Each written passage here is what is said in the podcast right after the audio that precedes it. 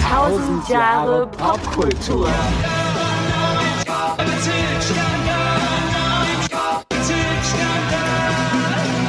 Einen wunderschönen guten Tag und herzlich willkommen zu Tausend Jahre Pop Kultur. mit dem Thema Skandal im im Popbezirk. Haben das jetzt alle verstanden? Habt ihr verstanden, Habt ihr oder? verstanden. Also nach dem Intro ist es, glaube ich, klar, worum es geht. Ne? Also sollte keine Zweifel mehr sein, Nee. dass wir hier heute blank ziehen. Achso. Über andere. Über andere.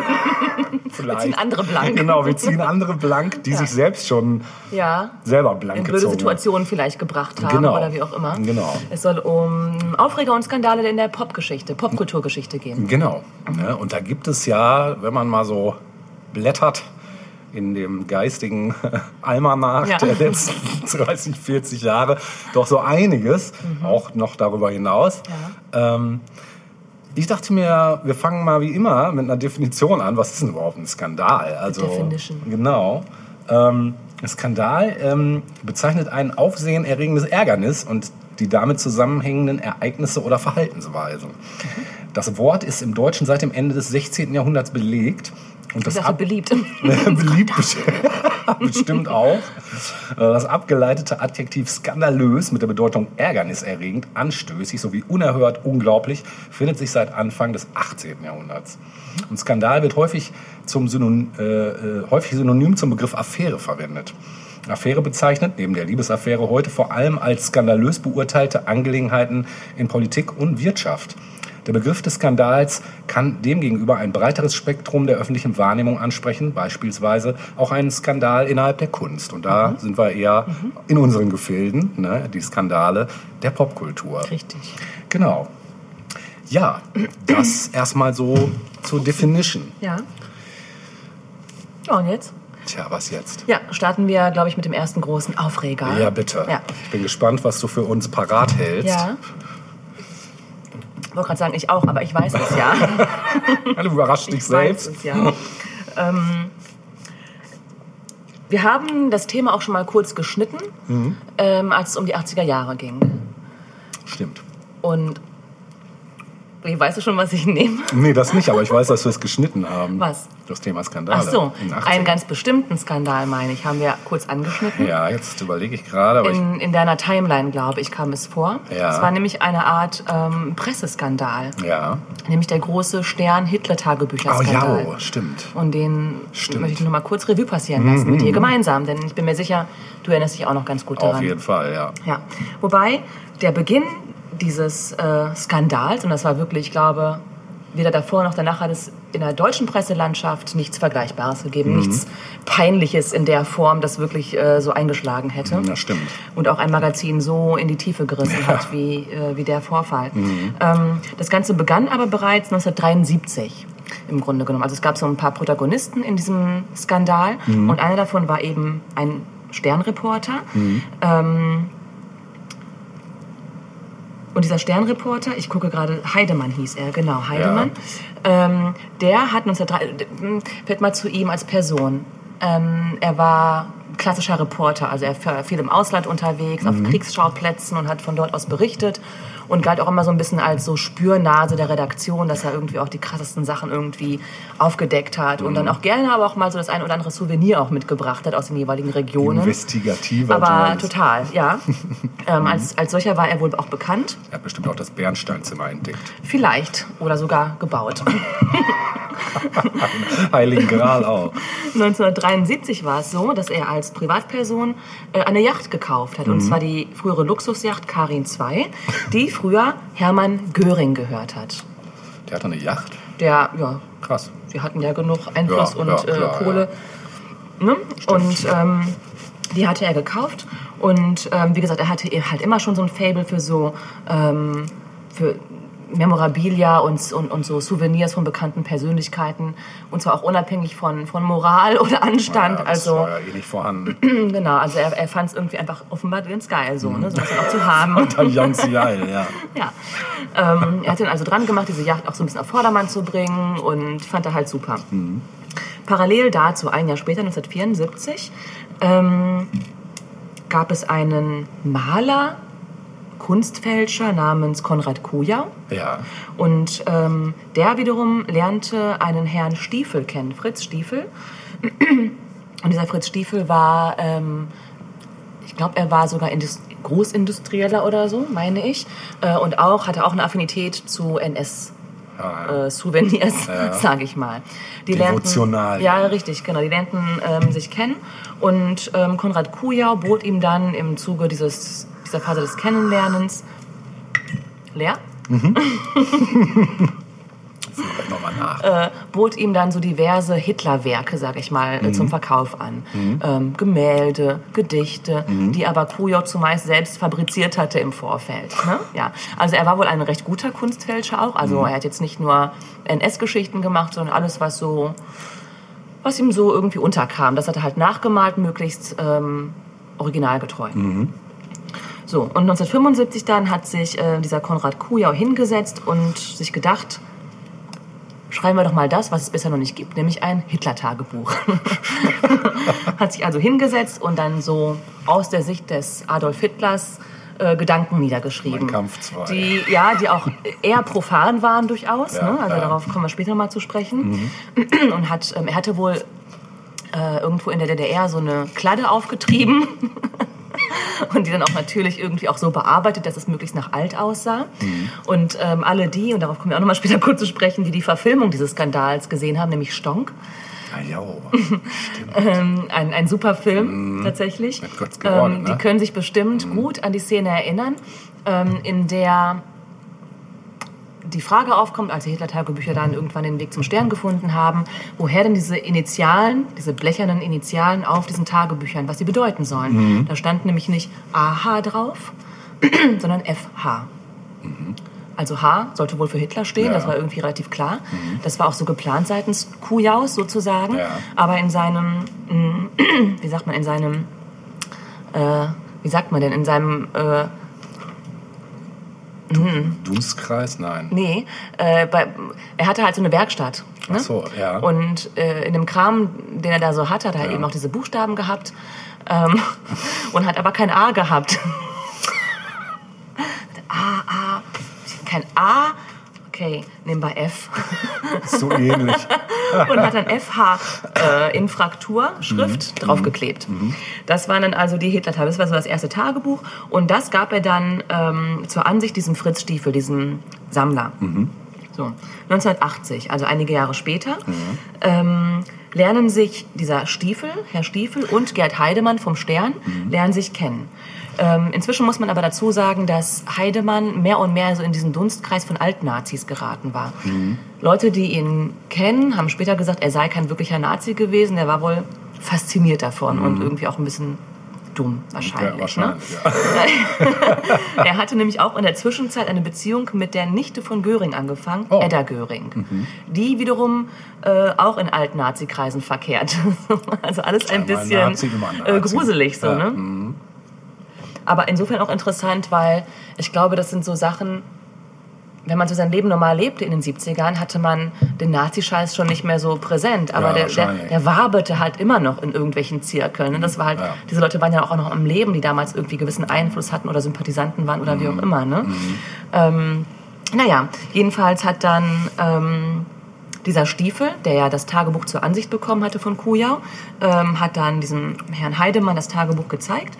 Und Heidemann wollte das unbedingt abkaufen.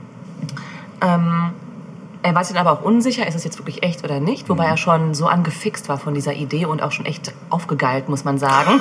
ja, wirklich. Also es hatte schon was von einem Fet- Fetisch irgendwie Ja, so, ne, den er da so gepflegt hat. Ja, wirklich. Krass, ja, sowas gibt's. Genau. Ähm, der hat dann angefangen, darüber zu recherchieren, weil ihm das eben nicht klar war. Also niemand hatte von irgendwelchen Hitler-Tagebüchern gehört. Mhm. Und Gelehrte sagten noch, eigentlich, eigentlich hat Hitler kein Tagebuch geschrieben. Nee, ne? nee. Und der hat auch ohnehin ungern geschrieben. Ja, ja. er konnte vielleicht auch nicht so, nicht so. Ja, richtig, genau. Ja. ähm, dieser, dieser Händler ähm, Kujau hatte sich bewusst im Hintergrund gehalten. Ähm, einfach nur als Lieferant so, aber er wollte jetzt irgendwie nicht in irgendwelche Deals einsteigen, Mhm. also war noch im Hintergrund.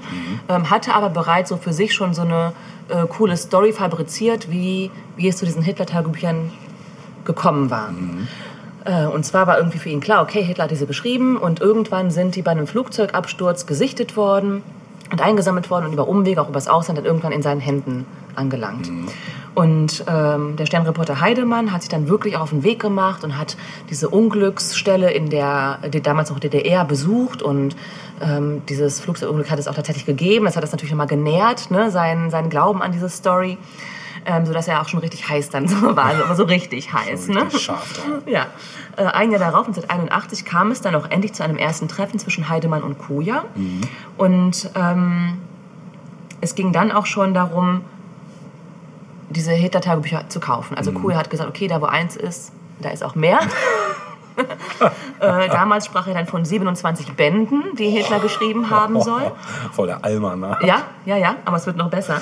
Ähm, Krass. naja, und Heidemann wollte das erst noch bedeckt halten. Vor allem hatte er Angst, dass die Konkurrenz davon Wind bekommen würde. Die große Konkurrenz war damals vor allem der Spiegel als Magazin.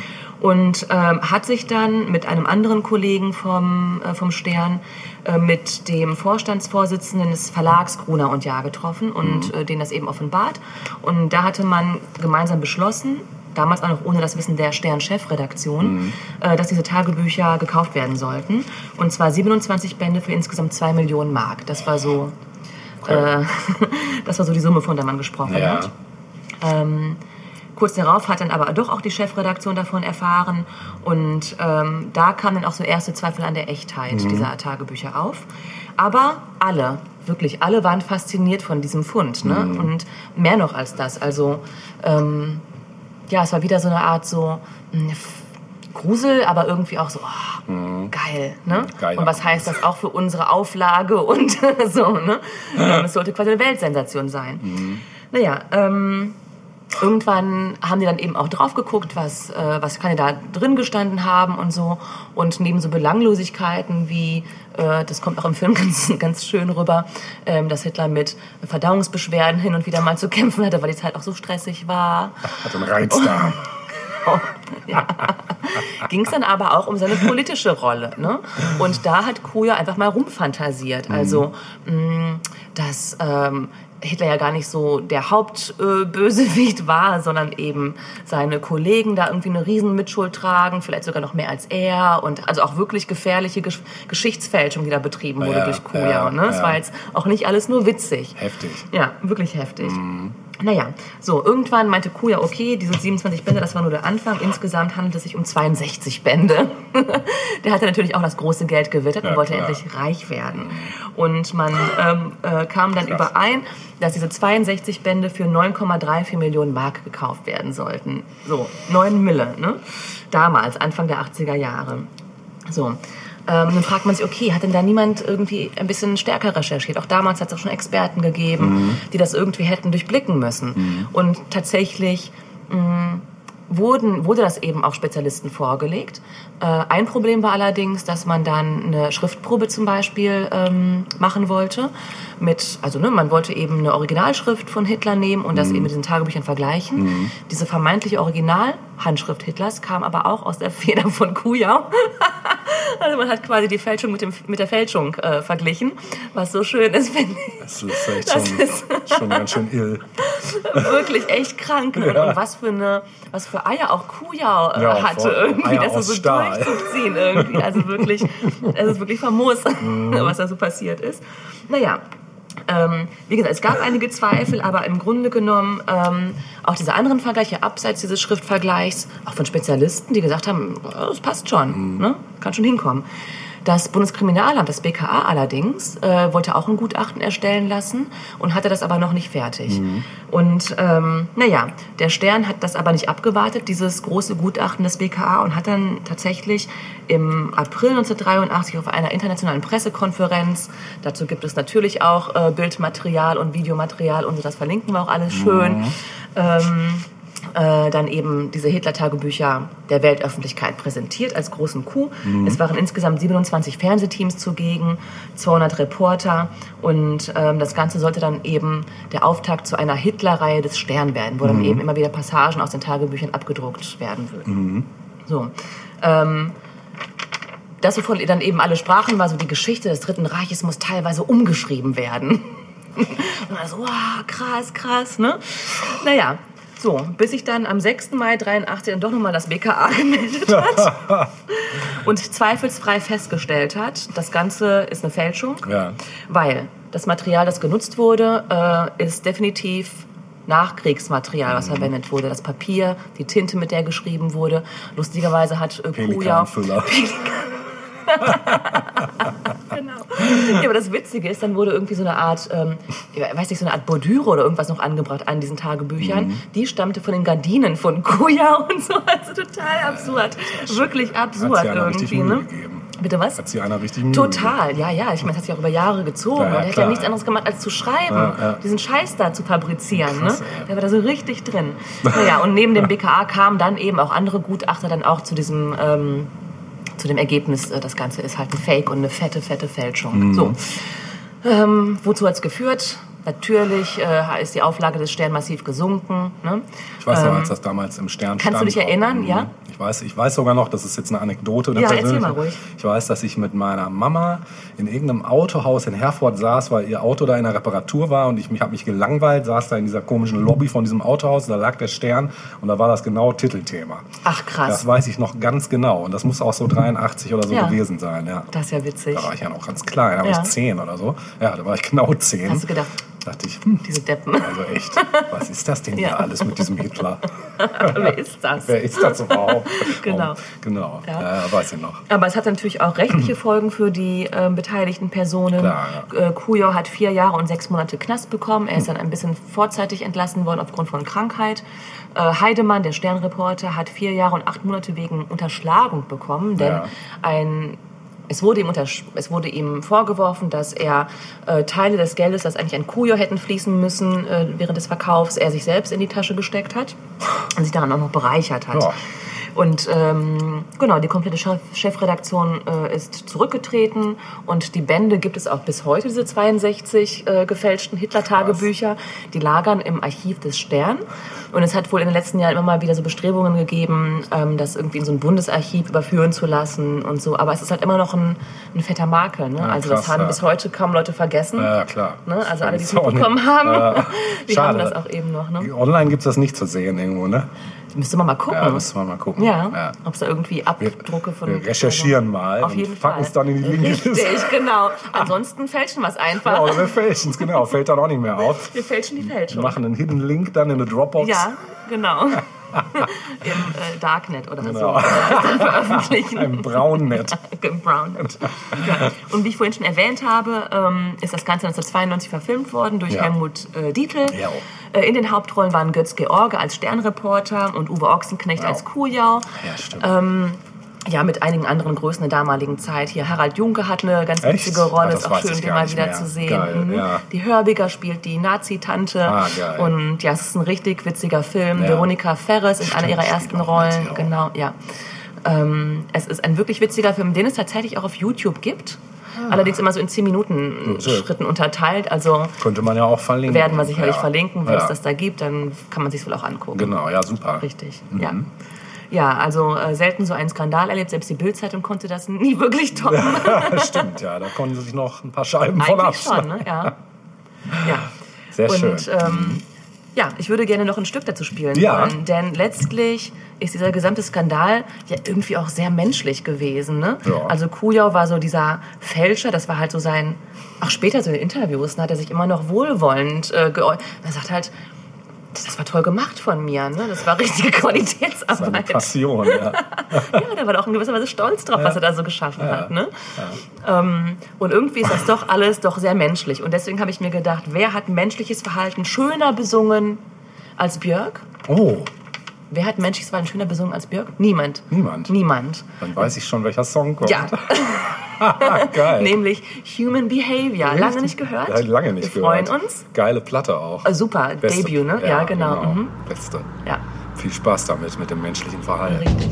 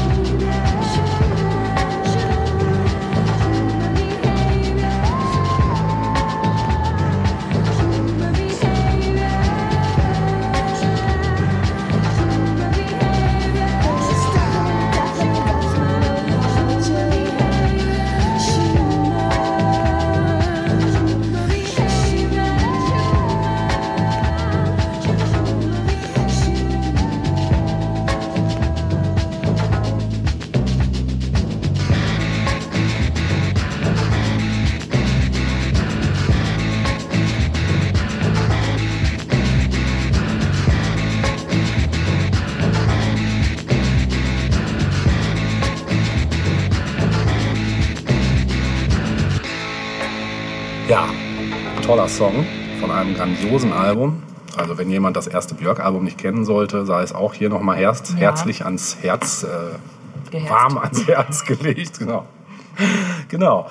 Ja, wir bleiben ein bisschen bei der Musik, weil ich dachte mir gerade, du hast das, ähm, das vermeintliche ähm, Fascho-Thema so ein bisschen äh, angerissen gerade. Ich hätte da was, was in eine ähnliche Kerbe schlägt, aber ich betone nochmal ganz, ganz groß nochmal das ähnliche Kerbe, weil der vermeintliche Vorwurf des Nazihaften halt auch nur dann greift, wenn man sich nicht wirklich in der Tiefe damit beschäftigt. Und zwar, ihr alle kennt äh, wahrscheinlich äh, Bands oder Künstler, die äh, ein, eine Aura des Skandals äh, um sich tragen. Ich nenne mal einfach mal kurz ein paar Namen. Ähm, die Sex Pistols, Marilyn Manson, Gigi Allen, Gigi Anderson. Kennt, glaube ich, keiner mehr. Zu Recht. Gigi Anderson, ja. Äh, Gigi Allen. Äh, Gigi Allen kennst du? Kenn ich nicht, nein. Nee, das ist ein Punkrocker aus okay. äh, Amerika, der sehr kontrovers war. äh, Werde ich auf jeden Fall was zu verlinken, weil äh, das ist definitiv äh, mal einen Blick wert. Weil da können sich, also was Kontroversität und Skandale angeht, eigentlich alle noch einige Scheiben von abschneiden. Ähm, The Dwarfs, Gwar, Rock Bitch, Butthole Surfers, Skinny Puppy, Milli Vanilli, Oasis, Queen, Rammstein, whatever. Ja. So, um bei letzteren zu bleiben, Rammstein definitiv eine der deutschen Bands, die, glaube ich, fast mit jedem Song immer irgendwie einen Skandal heraufbeschwören. Man kann das als Kalkül sehen. Ich sehe das auch so, weil ich glaube einfach, dass das auch durchaus deren Prinzip ist. Ähm, immer einen Skandal mit einem aktuellen Song oder Album heraufzubeschwören, was sie auch gut können. Und man muss gleich dagegen halten, nein, natürlich sind Rammstein keine Nazis. Wer sich mit der Geschichte der Band beschäftigt, weiß, dass sie aus der Punkband äh, entstanden sind, nämlich aus der Ostpunkband Feeling B. Und ähm, daraus eben sich dann irgendwann Rammstein geformt hat. Ich möchte aber gar nicht lange jetzt auf Rammstein herumreiten, weil die kennt sowieso jeder. Erstens, ich denke auch, da gibt's ganze Podcast-Folgen oder ganze Podcasts, die sich nur diesem Thema Wetten widmen. Deshalb möchte ich lieber auf eine Band kommen, ohne die Rammstein wahrscheinlich nicht existieren würde. Denn da hat sich Rammstein mal ganz groß bedient. Und zwar ist das eine Band, die kommt aus deiner Region, nämlich Laibach. Und ähm, da weiß ich wiederum nicht, ob das jedem von den Hörern und Hörerinnen Begriff ist. Leibach gibt es nun schon auch sehr lange, die gibt es tatsächlich auch immer noch und sind herausgegangen aus einer Organisation, die sich da nennt Neue Slowenische Kunst. Und ähm, also ein reines Kunstprojekt und zwar auch ein sehr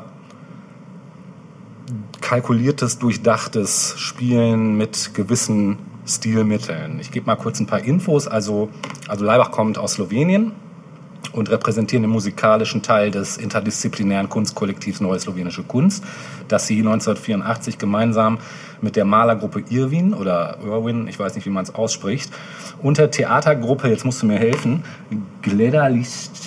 Slowenisch ist ja äh, nochmal eine eigenständige Sprache. Okay, ich weiß nicht, ob du das, ob du das lesen kannst.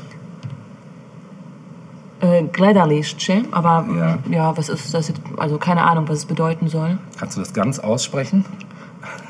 Kann ich nicht, weil das schon wieder Slowenisch ist. ist, auch. Ach so, ja, aber ja, zu okay. klein ist auch. Bring mir mal eine Lesebrille. nee, Slowenisch ist schon, als müsste ich jetzt Slowakisch oder, oder so lesen. Okay, also, alles ja. klar. Mhm. Okay, das war mir zum Beispiel Also auch gar nicht zwar, klar. aber, mhm. Mhm. Naja, auf jeden Fall als Untergruppe von Leibach entstand temporär die Projekte Germania, äh, Strom und Klang, Kraftbach, Peter Paracelsus und 300.000 verschiedene Krawalle. Das waren also alles Seitenprojekte.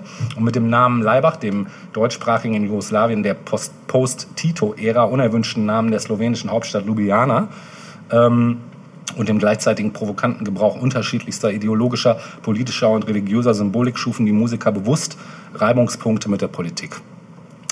Ähm, ja, die Band wurde am 1. Juni 1980 im damals äh, jugoslawischen äh, Trbovlje gegründet.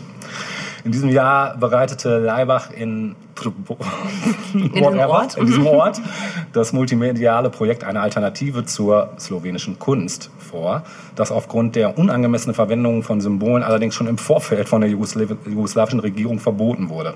Auf den Plakaten war das Schwarze Kreuz von Kasimir Malevich gemeinsam mit dem Namen Leibach verwendet worden. Und ähm, ja, 82 spielte die Gruppe ihre ersten Konzerte auf ihrer Tournee der drei Hauptstädte. Leibach gab damals jedem Konzert einen eigenen Namen. So trug beispielsweise das letzte Konzert ähm, äh, den Namen Dotik Sla, Berührung des Bösen auf Deutsch. Und äh, der damalige Sänger äh, hat nach dem Konzert dann mal Suizid verübt.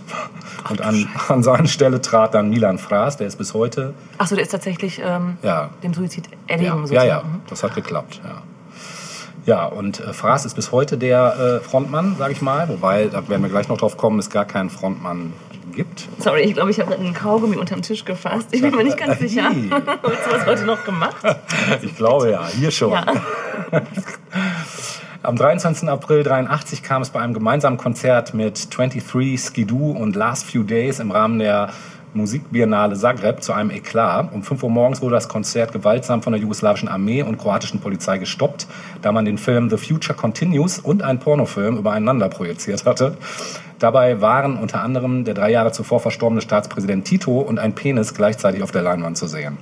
Die Band musste daraufhin Kroatien verlassen und kurz darauf unterschrieb die Band einen Plattenvertrag mit der staatlichen jugoslawischen Plattenfirma ZKP RTV. Okay, also das ging dann doch. Das ging dann Ja, schon, ja. mhm. Die äh, für die erste LP Nebo Jari, der Himmel glüht. Mhm. Ähm, genau. Und der Vertrag wurde jedoch wieder aufgehoben, da die jugoslawischen Autoritäten sich bezüglich der ideologischen Einordnung Leibachs und NSK, also der neuen slowenischen Kunst, waren die sich unsicher. Ja, und dann trat die Band äh, 83 in der politischen Sendung TV Tetnik zum ersten Mal im Fernsehen auf. Und die Band trug dabei Uniform und Armbinden mit dem Schwarzen Kreuz Malevich und beantwortete die Fragen des Moderators durch das Verlesen vorgefertigter Statements. Und seitens des Senders wurde der Auftritt als eine Art Schauprozess gegen die Band inszeniert. Und das martialische Auftreten Leibachs sowie die bewusst provokativen Inhalte ihrer Statements, die führten dann zum Verbot des Namens und jedweder öffentlichen Auftritte der Band in Jugoslawien, das bis 87 fortbestand. Im November 83 dann ging Leibach zusammen mit der Band Last Few Days auf Occupied Europe Tour auf beiden Seiten des Eisernen Vorhangs. 84 gründeten Leibach, ähm, Irwin und Nordnung. Äh, Das war eine Theatergruppe, die Neue Slowenische Kunst. Und im Dezember desselben Jahres gab Leibach trotz des Verbotes ein anonymes Konzert in Ljubljana. Ja, kurz noch mal so ein paar Jahrzehnte angerissen. In den 80ern, ähm, da haben die ähm, das erste Album der Gruppe, aufgrund, äh, was aufgrund des Namensverbots ohne Albumtitelerwähnung und Bandnamenerwähnung rauskam. Und Im selben Jahr erschien das Album Recapitulatia. Ich weiß nicht, ob das so richtig aussieht. Rekapitulatia Oder wahrscheinlich Re so. Ja. Rekapitulatia.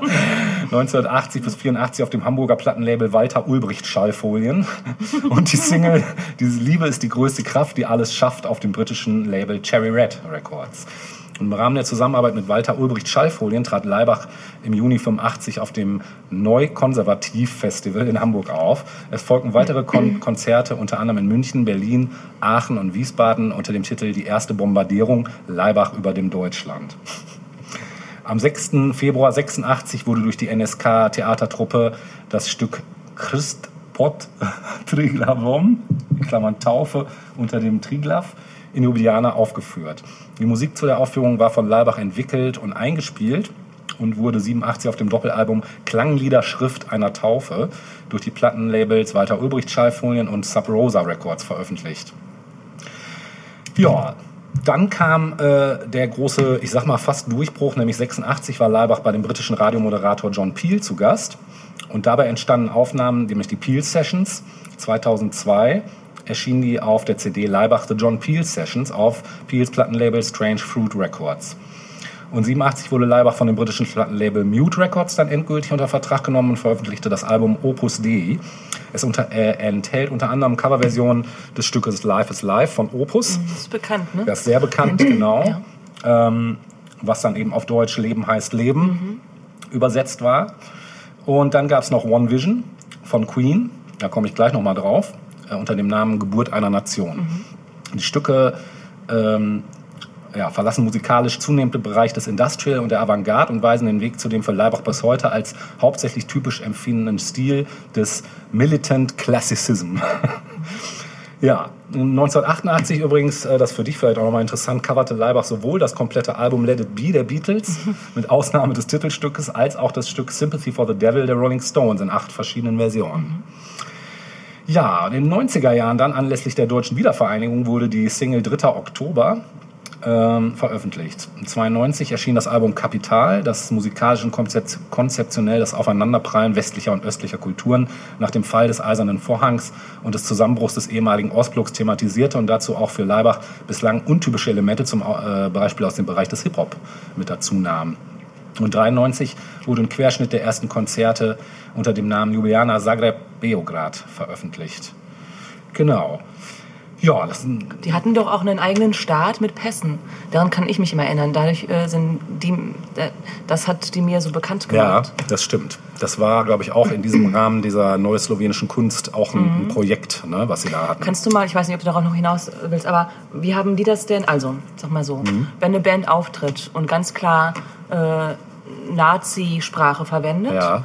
äh, und da und sie verwendet, ohne Ja. Mhm. das jetzt irgendwie erst einmal ähm, einordnen zu wollen, ähm, dann erinnere mich das, das Video zu Leben ist Leben Ja. auch ganz klar mit, ähm, das spielt irgendwie in den Alpen oder keine Ahnung. Also man hat das Gefühl, gleich kommt Adolf um die Mhm. Ja, Ecke. ja. Ne? Das ist ja schon alles sehr eindeutig. Mhm. Ähm, und insofern auch nicht verwunderlich, dass dann alle Staaten da gesagt hätten, so, Mhm. ne, die nächsten Störkraft sind da, die machen wir jetzt mal äh, dicht so. Wie haben die das denn erklärt? Haben die sich jemals erklärt? Natürlich, da komme ich Ja. jetzt auch zu. Das Aha, ist gut, okay. dass du das Ja. schon vorwegnimmst, weil es geht also um den Be Begriff Retro-Avantgarde, Mhm. den ähm, auch Leibach geprägt hat. Und zwar, also es wird halt der Retro-Avantgarde zugeordnet, speziell im Fall Leibachs als Monumental-Retro-Avantgarde bezeichnet. Und Retro-Avantgarde ist die grundlegende künstlerische Vorgehensweise von neuer slowenische Kunst. Und die basiert auf der Prämisse, dass Traumata der Vergangenheit die sich auf Gegenwart und Zukunft auswirken, nur geheilt werden können durch eine Rückkehr zu den ursprünglich auslösenden Konflikten. Und die moderne Kunst hat bislang noch nicht den Konflikt überwunden, der durch die Assimilierung der historischen Avantgarde-Bewegung in die Systeme totalitärer Staaten entstand. Und die übliche Wahrnehmung der Avantgarde als fundamentales Phänomen des 20. Jahrhunderts ist belastet durch Ängste und Vorurteile. Einerseits wird diese Periode naiv glorifiziert und mystifiziert, während andererseits ihr Missbrauch, ihre Kompromisse und Fehler mit bürokratischer Genauigkeit gezählt werden, um uns daran zu erinnern, dass sich eine derartig grandiose Verblendung niemals wiederholen darf. Und die bildlichen und musikalischen Werke Leibachs sind diesem Konzept folgend geprägt durch die Verwendung von Versatzstücken, Symbolen, Zeichen, Zitaten, Samples und Ikonen aus unterschiedlichsten künstlerischen und politisch-historischen Kontexten, insbesondere jedoch der totalitären Ideologien des 20. Jahrhunderts. Und die von Leibach zitierten musikalischen Elemente entstammen dabei ebenso der klassischen Musik wie dem Heavy Metal, der Disco-Musik und dem Techno und slowenischem Kulturerbe. So finden sich in verwendeten Samples und Coverversionen Leibachs Elemente aus äh, Werken von Gustav Holst, Anton Bruckner, Karl Orff, Franz Liszt und Dimitri äh, Schostakowitsch, ebenso wie Stücke von Bands wie Queen, den Beatles oder den Rolling Stones. Und die beschriebene Arbeitsweise Leibachs setzt ein rücksichtsloses Aneignen von musikalischem Material unterschiedlichster Herkunft und dessen Verarbeitung zu eigenen Zwecken, mithin das künstlerische Ready-Made im Sinne Marcel Duc- Duchamp, Duchamps, ne? Duchamp? Duchamp? Und Joseph Beuys voraus. Mhm. Leibach selbst hat gesagt, der Kompositionsprozess ist diktiert vorgefertigt. Dieser bewusste Prozess des ständigen Wiederholens und Neuverarbeitens zeigt neben dem exorzistischen auch ein psychoanalytisches Element der Arbeitsweise Leibachs. Und zwar eine affirmative Überidentifizierung. Das Prinzip der Retro-Avantgarde beschreibt eben den grundsätzlichen Ansatz, durch die Rauslösung musikalischer und ideolo ideologischer Elemente aus ihrem angestammten Kontext ein verändertes, ent- oder rekontextualisiertes Produkt zu erschaffen. Dies geschieht bei den Werken Leibachs jedoch nicht mit dem Ziel der Ironie, Satire, Übertreibung oder kritischer Distanz, sondern stattdessen mit dem Ziel einer affirmativen Überidentifizierung. Der slowenische Philosoph Slavoj Žižek, heißt er so? Žižek, glaub ne? Mhm. Dessen ähm, slowenische Jacques Lacan-Schule im Hinblick auf die Deutung des Symbolischen sowie ihre Idee zur Ideologie und Postmoderne für die neue slowenische Kunst inspirierend wirkte, umschrieb diese außergewöhnliche, exorzistisch anmutende Herangehensweise als das Phantasma durchqueren. Leibach übernahm also gerade nicht den üblich freiheitlichen Ansatz der historischen Avantgarde-Bewegung, sondern simulierte in den Werken ganz bewusst die Anfälligkeit solcher Bewegungen für Korruption durch politische Systeme. Jetzt kommt ein Zitat von Leibach. Jede Kunst ist politischer Manipulation unterworfen, außer jener, die die Sprache eben dieser Manipulation spricht. Und die radikale und ambivalente Vorgehensweise der Überidentifizierung gipfelt in der totalitären, unkommunik- unkommunikativen und zum Teil martialischen Inszenierung Leibachs und dem damit einhergehenden, nach außen vertretenen Absolutheitsanspruch, der wiederum eine symbolische Aneignung der Funktionsweise totalitärer Ideologien und Regime darstellt. Konzerte der Band sind neben dem bombastischen Musikstil geprägt von massiver Lautstärke, grellen Lichteffekten und dem uniformierten Auftreten der Band selbst. Der Rezipient soll durch die übersteigerte Wirkung überwältigt werden und im Anschluss umso intensiver die Erfahrung zu machen, dass das Gezeigte letztlich ein Nichts, eine dysfunktionale Ideologie, ein Widerspruch in sich selbst ist, um so die gedankliche Auseinandersetzung mit dem Gezeigten zu fördern. Mit Ausnahme des durch Leibach gesetzten künstlerischen Kontexts bleiben leere Versatzstücke und Ideologiesplitter zurück, die in der völligen Stumpfsinnigkeit ihrer materiellen Präsenz erfahrbar werden, so Zizek. Ne? Nochmal ein Zitat von, achso, nee, jetzt ein Zitat von Zizek. Leibach sind keine Antwort, sie sind ein großes Fragezeichen.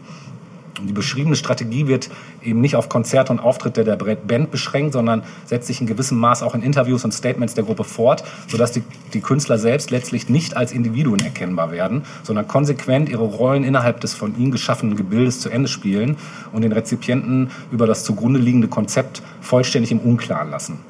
Jetzt noch mal ein Zitat von Leibach. Wir sind so sehr Faschisten, wie Hitler ein Maler war. Popmusik ist für Schafe und wir sind als Wölfe getarnte Hirten.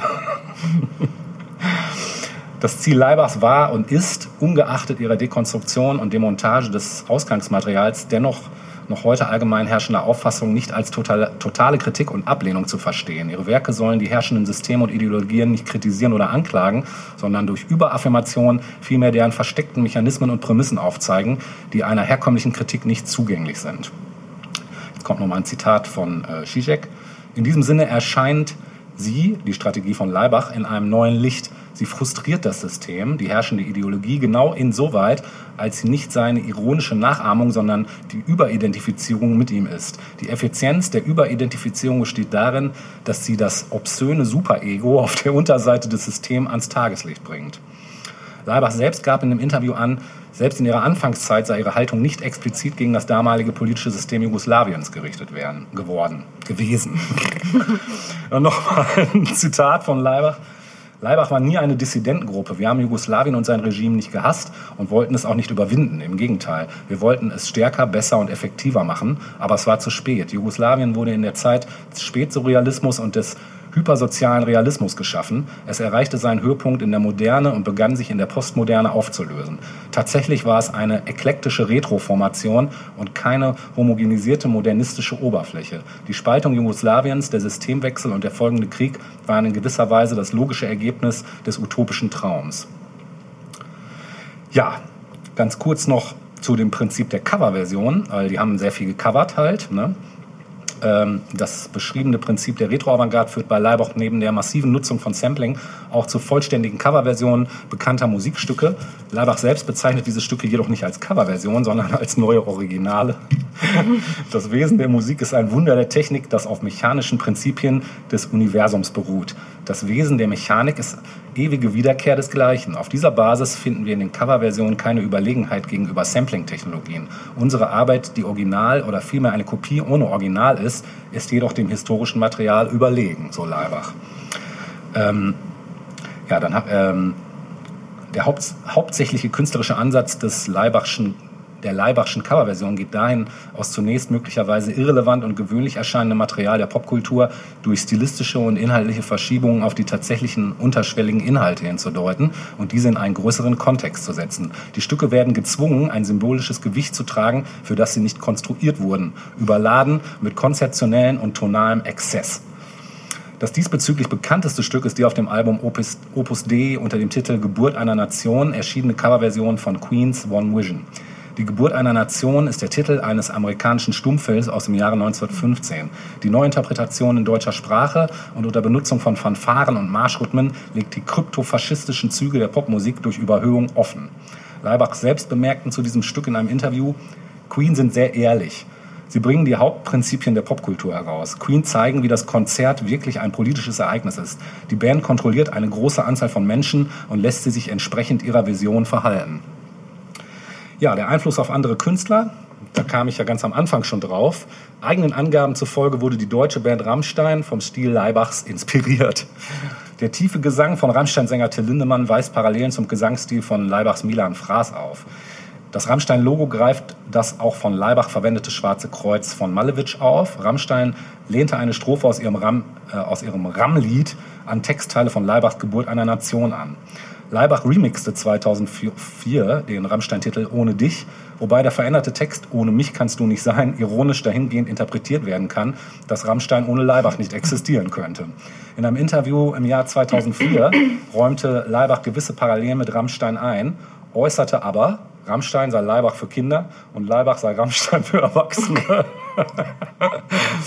genau, und damit ihr einen kleinen Eindruck... Ja, ganz kurz. Ja. Also noch mal kurz. Ähm, also das ist ja grundsätzlich ein Problem bei Kunst, sage Ja. Mhm. ich mal, ähm, versus Popmusik.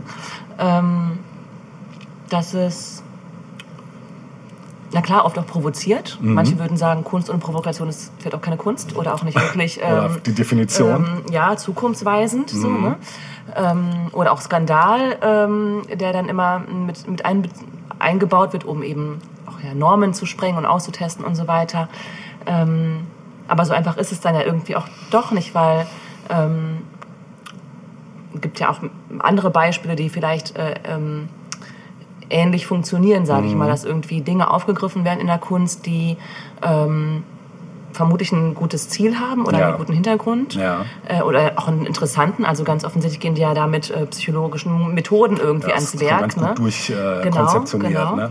Aber so der gemeine Mensch versteht das nicht oder fühlt sich sogar vielleicht im schlimmsten Fall getriggert. Mhm. Ja. Ne? Ja, ja. Also was hast du da mit der Omi, die dann irgendwie das System, von dem sie da sprechen, nämlich äh, das NS-Regime, erlebt haben? Ne? Also das Ding ist, Sowas wird dann aber nicht mehr ausdiskutiert, wirklich. Also das wird dann meistens hingestellt. ja, man wird damit Äh, konfrontiert. Genau. Und danach passiert oft nicht so viel. Aber ist es nicht auch so ein, so ein Auftrag von Kunst Mhm. zu konfrontieren an einigen Stellen? Also sehe ich immer so, weißt du, ich meine, wenn du jetzt mal andere Künstler nimmst aus anderen Bereichen, ich meine, Josef Beuys war ein gutes Beispiel eben, äh, der hat ja nun auch viel konfrontiert Mhm. mit seiner Kunst und viele haben gesagt, das ist, was ist daran Kunst? Mhm. Also allein diese, diese Diskussion, die oft aufgeworfen wird bei Kunst. Ja. Ne? Und ähm, wenn man sich dann damit nähergehend beschäftigt, gut, das setzt natürlich ein Interesse auch voraus. Ähm, also was ich dir ganz klar sagen kann, es gab, äh, weiß ich noch damals in den 80ern, als ich das erste Mal über die gestolpert bin und auch erst überhaupt nicht wusste, wo soll ich die einsortieren. Ich hatte das Cover in der Hand irgendwie, das war schon ganz strange alles so. Und dann habe ich ein Interview gesehen oder beziehungsweise es gab einen einen Bericht in irgendeiner Musikzeitung, ich glaube in der Zillow war es, dass irgendwie Nazis auf einem Konzert aufgerockt sind von denen und dass Ra- äh, Leibach dann einfach mal aufgehört hat zu spielen und die Durchsage gemacht haben, wir spielen erst weiter, wenn die Nazis hier weg sind. Und da dann relativ klar war, was, Wo sie stehen. Wo sie stehen, genau. Und klar, ich meine, du musst dich in so einem Bereich, das war am Rammstein ja nun auch schon mehrfach gemusst, äh, sich dazu äußern, äh, ey, auf welcher Seite seid ihr denn? Ne? Weil, äh, ja, weil das natürlich Teil der Provokation hier ist. Ne? Aber ich dachte mir jetzt auch gerade, um euch jetzt auch die Hörer, die jetzt vielleicht gar nicht wissen, wovon wir reden, mal genauer äh, damit zu konfrontieren, spielen wir einfach mal die Geburt einer Nation, nämlich die deutsche Coverversion von One Vision von Queen. Und achtet mal drauf, das ist Also das tatsächlich... neue Original. Richtig, Ja. das neue Original und achtet mal auf den Text, weil da ist nichts dran geändert. Das ist der Text von One Vision von Queen auf Deutsch. Viel Spaß.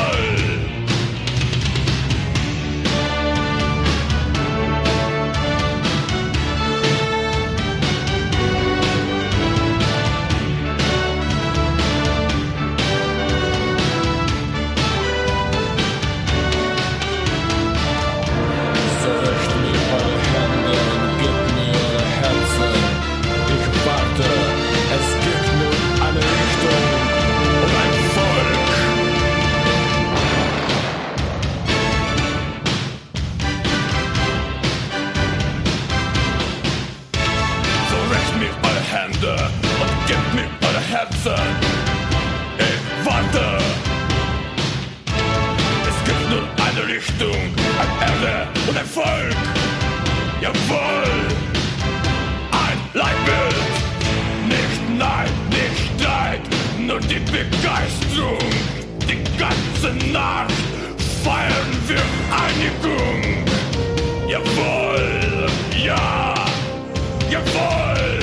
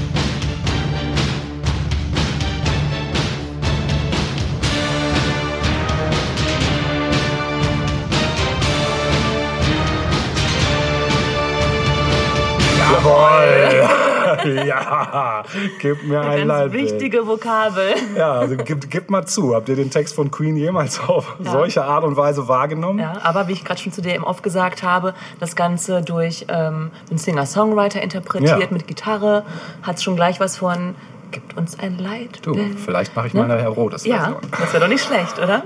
So mit Gitarre oder mit so Klimper, Klimper, Schön, genau, Klavier. ganz seichte Klänge. Ja. ja. Wäre dann der Gucken. neue Friedenssong. Genau. Mhm. Gucken, wie es dann wahrgenommen wird. Ja, also man merkt, es ist immer alles abhängig vom Kontext, in dem es präsentiert wird. Und dieser Genau, nur Kontext, dass sie eben oft verschlossen bleibt genau, Kunst. richtig. Ne? Genau. genau. Setzt auch ein gewisses Interesse auch voraus, sich damit zu beschäftigen, Ja. ne? jenseits dem, was erstmal so auf einen einprallt. Und ich glaube, das ist bei Konzerten bei denen auch so ein Ding. Ich glaube, bei Rammstein ist das ähnlich. Konzerte von denen sind ja auch wohl ziemlich krass. Ähm, sowohl was das optische, die Opulenz, die, das, die Soundwand anbetrifft. Also es ist halt einfach so ein Ding, was einen komplett niederfräst. Und also ich würde es schon gerne mal live sehen. Sowohl Rammstein als auch Leibach. Auch wenn ich jetzt von Rammstein kein Fan bin, aber ich würde es einfach gerne mal sehen. Ja, ja, das würde ich wirklich gerne mal. Mhm. Ja, So, so. habe ich mich jetzt geoutet. Ja, willst du das also? Okay, tschüss. okay, dann bin ich jetzt gespannt, äh, Natascha, wie du die Kurve kriegst. Auch ähm, unser, unser verbindendes Element ist ja der Skandal. Ja, stimmt. Ne? Ja. Und äh, da gibt es eine Person Mhm. und die zieht sich auch wie ein roter Faden durch all unsere ähm, Episoden bisher. Die kommt immer mal wieder darf, vor. Darf ich raten? Ja, bitte. Du sprichst von der heiligen Mutter Gottes. Natürlich. Natürlich. Und ich wusste, dass du das Madonna. tust, deshalb habe ich dieses Thema auch ausgespart. Ja, also ja. Mhm. Ähm, im Grunde genommen könnte man natürlich so jedes zweite Madonna-Jahr als äh, Skandal hier nochmal besprechen. könnte man, ja. Aber sie hatte auch Höhepunkte skandalmäßig. Ja, Ähm, heute ist sie, was das betrifft, ja jetzt nicht mehr so. Nee, außer dass vielleicht mal das Autotune live nicht funktioniert und ja, dann der, der, die schlechte aber das Stimme sind ja eher Peinlichkeiten als genau. Skandale. Ja, ne? stimmt, genau. Äh, sie macht halt ihr Ding immer noch, was ja auch schön ist. Mhm. Ähm, aber zu ihrer Hochzeit, nämlich Ende der 80er, Anfang der 90er Jahre, ich Mhm. denke, das kann man wirklich so als Hochzeit von Madonna äh, bezeichnen, war das auch eine Hochzeit ihrer Skandale. Ja. Und Madonna ist insofern ein interessant. Ich muss dazu sagen, ich bin gar kein Madonna-Fan. Ne? Die fällt halt immer, weil sie, wie du schon sagst, die Mutter Gottes ist. Mhm. Ja. Also wie kann man die verleugnen? Ja, ne? Man Die hat nicht. halt einen festen Platz im Kanon der Ja, Popkultur. absolut, so. absolut, ja. Und nicht nur da. Ja, und, und zwar auch zu Recht. Ne? Also äh, jetzt unabhängig von der Musik, die man, ähm, zu der man gut Dancen. dancen kann, ähm, ist sie einfach eine unglaublich wichtige Figur. Ja. Einfach, weil Ja. sie Dinge angestoßen hat, ähm, die wichtig waren Mhm. und äh, die vor allem auch damals ein Skandal waren und heute manchmal vielleicht sogar auch noch ein Skandal Mhm. Ja, wären, wenn bestimmt. sie, ja, da kommen wir jetzt nicht drauf zu sprechen. Ah ja, da bin ich gespannt. Ich möchte mir so ein bisschen die Zeit angucken. Ähm, genau, Ende der 80er. Also Mhm. ich glaube 89 kam ähm, Like a Prayer als Video raus. Echt, war es 89? Meine ich. Mhm. Und da, das haben wir ja auch schon mal kurz angestoßen irgendwann früher.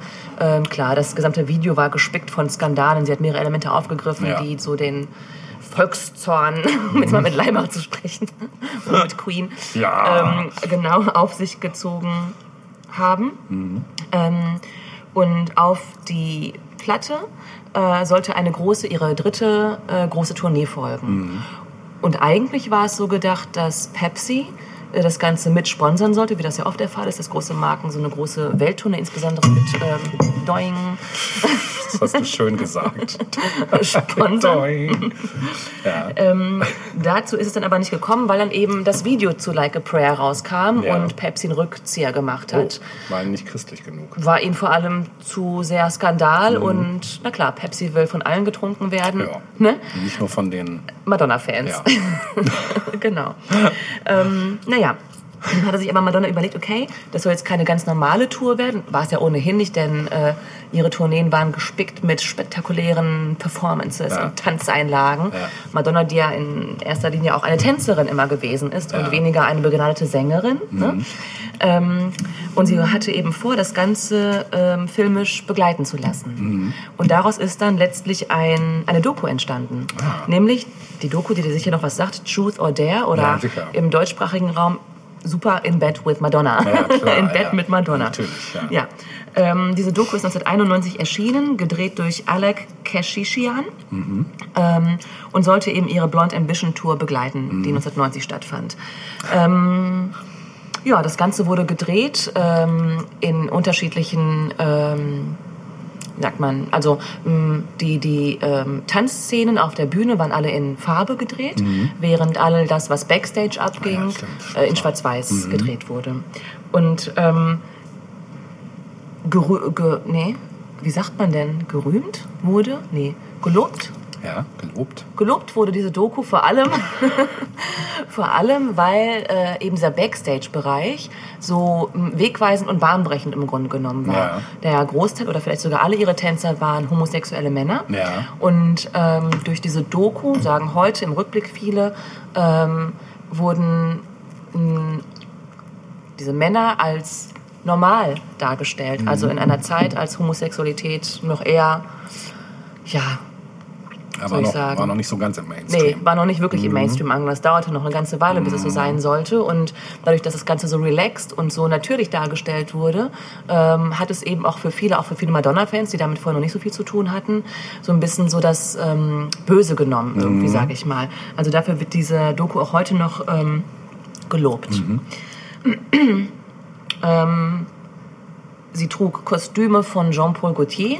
Ne? Das ist ja auch eine äh, lebenslange äh, Partnerschaft gewesen. Ja. Wir erinnern uns an ihren Cohen Bra, den berühmt-berüchtigten. Auch das ein kleiner Skandal vielleicht, Vielleicht, äh, dass ja. ihre Brüste so ähm, fokussiert wurden. Präsent waren. Präsent waren plötzlich, ob man wollte oder nicht. Die waren da. Die waren da, ja. Genau. Und ähm, naja, das Ganze ähm, war ein Riesenerfolg, diese Doku. Mhm. Ähm, Einspielergebnisse mal kurz. Ähm, weltweit 29 Millionen Dollar. Boah. Nach ähm, heutigem Stand 2019 wären das 54 Millionen Dollar. Also Boah. das wäre das so vergleichbar mit heute. Ja. Ähm, und es war lange Zeit die äh, äh, erfolgreichste, finanziell erfolgreichste Doku, bis dann Michael Moore's Bowling for Columbine 2002 das Ganze nochmal äh, übertroffen Wow, hat. krass, das ähm, Was Einspielergebnisse betrifft, Mhm. auch interessant, ne? Genau. Naja, was war denn Madonnas Intention eigentlich? Und auch da sind wir so ein bisschen ähm, bei diesem Thema, mh, wie sich Skandale auch entwickelt haben, auch wie sie heute wahrgenommen werden, Mhm. denn ähm, man muss ja auch sagen, Skandale finden heute schneller statt, sind aber auch schneller wieder vergessen als früher vielleicht. Mhm. Nicht ne? im Sperrbezirk statt, ja. Nee, Mhm. genau. sind teilweise auch Kalkül natürlich Ja, von, von Leuten, Fall, um ja. die nächste Platte zu promoten Ja, vielleicht oder so. Definitiv. Ne? Genau. Kannst dich noch an diesen Skandal mit Madonna und äh, was Britney, wo sie auf offener Bühne. Genau, das war bei den MTV Awards. genau. Genau, und Christina Aguilera war ja auch noch Stimmt, die dabei. war auch noch Die wird dabei. immer so ein bisschen, Stimmt. finde immer ein bisschen gemein. Ja, stimmt. Hast du So, recht. ne? Ja, habe ich jetzt auch nicht mehr auf dem Schirm gehabt. Aber Ja, ist so, der ja. Kuss zwischen Britney und Madonna, Ja, genau, das war genau. natürlich Kalkül Ja, und es sollte klar. hier irgendwie, ne? Ja. Ähm, aber klar, da gibt es natürlich unzählige Beispiele. Mhm. Ähm, wobei Madonna aber auch immer eine, eine Message irgendwie dahinter hatte. Es sollte Mhm. nicht einfach nur zum Verkauf dienen oder den Verkauf fördern, sondern eben auch ähm, eine Veränderung anstoßen Mhm. unter Umständen. Und ähm, ihre Intention, diese Doku überhaupt zu drehen oder drehen zu lassen, war, ähm, dass sie den Mythos sprengen wollte. Sie hat gesagt, ähm, die Intention war es, den Mythos, den Mythos zu sprengen, dass wir Menschen auf einen Sockel heben und zu Ikonen machen. Wir machen sie unmenschlich, sie dürfen keine Fehler machen. Also sie war eben dafür, dass sie als äh, Künstlerin eben auch menschliche Seiten von sich zeigen darf und auch vielleicht äh, Fehler machen darf. Ne? Ähm, die, die Kritik war dann eben auch zumeist positiv. Also die Doku wurde unter, unter anderem auch verglichen mit Bob Dylans Doku Don't Look Back, also weil auch die schon 30 Jahre vorher eben einen privaten Bob Dylan gezeigt hat.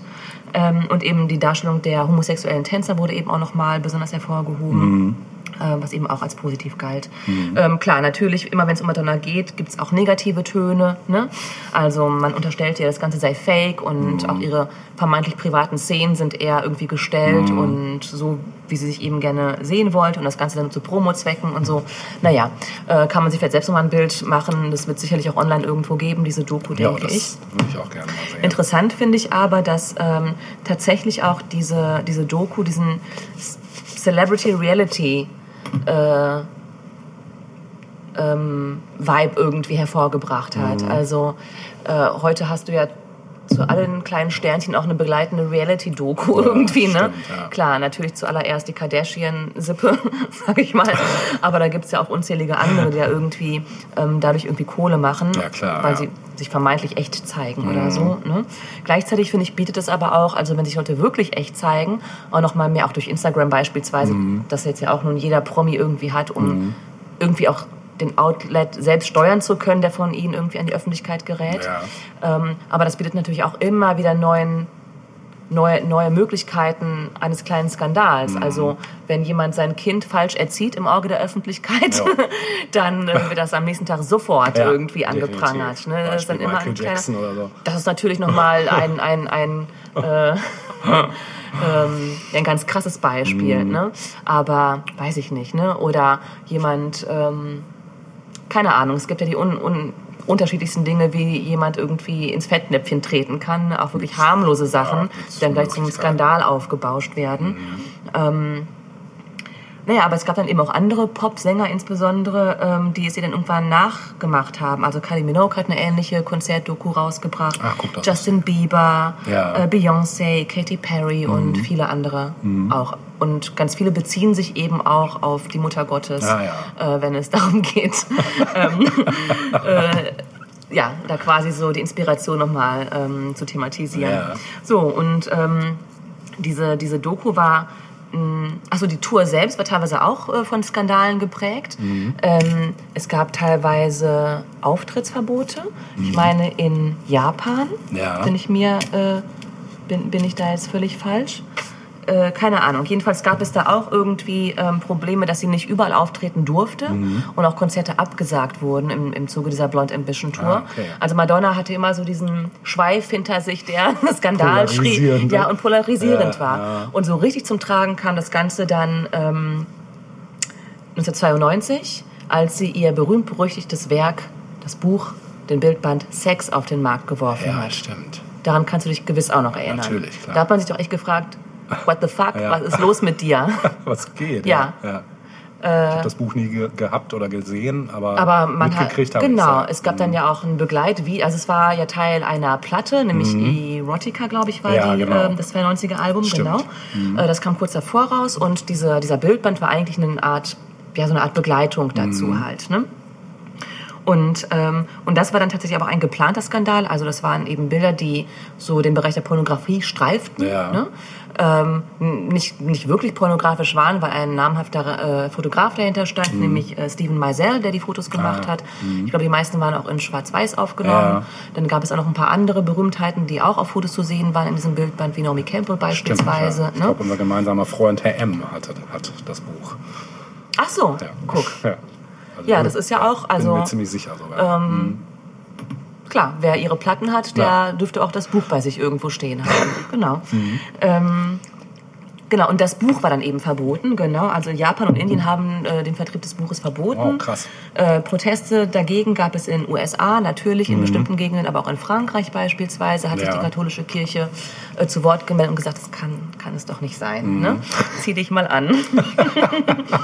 ähm, aber auch dieses Buch war ein großer Erfolg. Es ist insgesamt 1,5 Millionen Mal weltweit verkauft worden und gilt, glaube ich, bis heute auch noch als das meistverkaufte Coffee Table Book äh, Ja. aller Zeiten. Okay, krass. Ne? Mhm. Ähm, du hast es nicht. Ich habe es nicht. Ich Mhm. fand das damals auch komisch. Ich habe mich, gedacht- ich hab mich so gefragt, was, warum? What, what, was für? Genau, was für. Ja, ja. Schon. Ähm, aber gut, das war, Madonnas Weg war es ja auch immer, ähm, puritanische Grenzen zu sprengen. ja. Gut gesagt, Ne? ja. ja. Und Provoke. Äh, ja, zu provozieren, aber um eben eine. Veränderung, äh, einfach nur, nicht nur einfach Skandal zu Ja, machen ja. um des Skandals, Ja. so, sondern Sachen ja auch eine Veränderung. Genau. zu rufen. genau. Und ich glaube, das hat sie auch definitiv geschafft in ganz vielen Bereichen. Ja, hat's auch. Ja. Definitiv. Sie hat dann einige Jahre später, auf der nächsten Platte, hat sie das Ganze nochmal ein wenig verarbeitet in einem Song, den ich jetzt gerne spielen möchte. Ah, cool. Äh, und zwar haben wir es hier wieder mit Human zu tun. Ja. Diesmal aber mit, mit der menschlichen Natur, Ah. Human Nature. Ja. Ein wirklich toller Song Ja. von 1995 und der greift nochmal so ein bisschen diese Phase äh, Anfang der 90er auf ähm, mit diesem Buch und äh, dem Album Erotica. Ja. Und das hören wir uns jetzt nochmal Sehr zusammen schön. an. Ich weiß schon, was geclaimed wird seitens YouTube. Aber egal, wir hören es uns trotzdem an. Ja. Edgy Badge.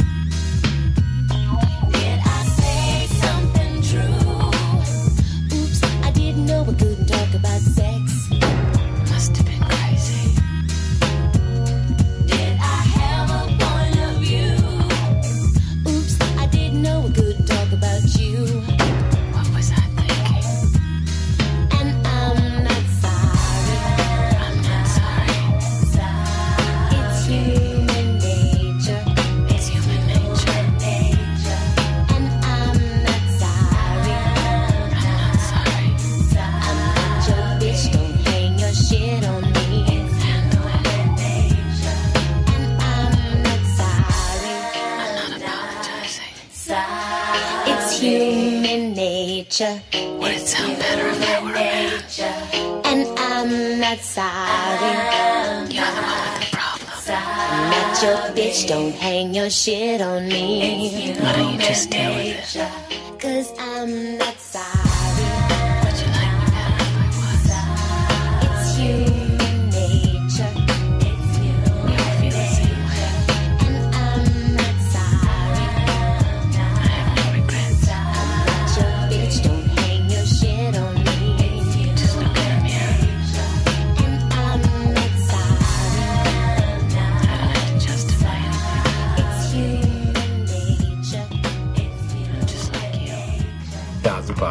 Geiles Ding hatte ich auch nicht, schon lange nicht mehr gehört. Cooler Song.